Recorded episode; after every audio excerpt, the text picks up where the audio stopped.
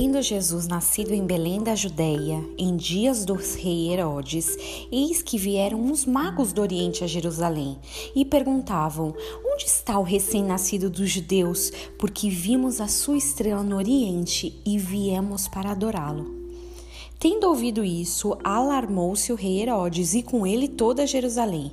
Então, convocando todos os principais sacerdotes e escribas do povo, indagava deles onde o Cristo deveria nascer.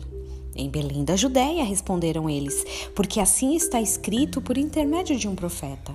E tu, Belém, terra de Judá, não és de modo algum a menor entre as principais de Judá, porque de ti sairá o guia que há de apacentar meu povo Israel.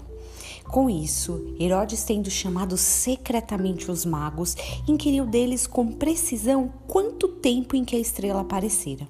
E enviando-os a Belém, disse: Ide, informai-vos cuidadosamente a respeito do menino, e quando tiveres encontrado, avisa-me, para que eu também possa adorá-lo.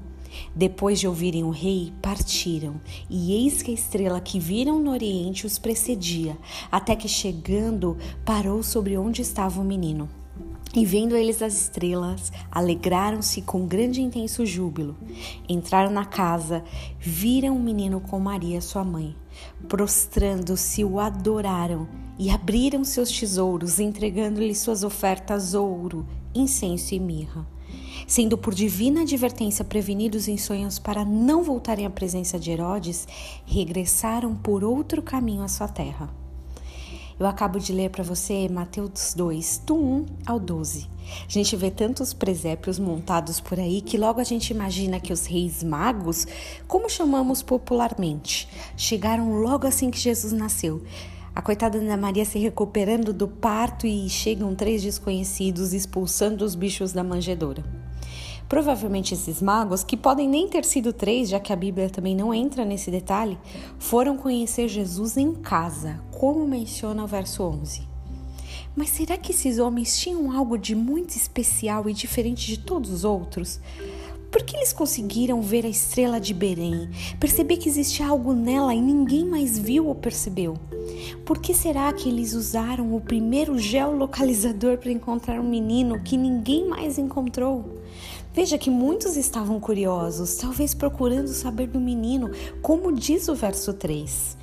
Minha teoria é: somente buscaram por dias com afinco o Salvador com o intuito de realmente, verdadeiramente adorá-lo.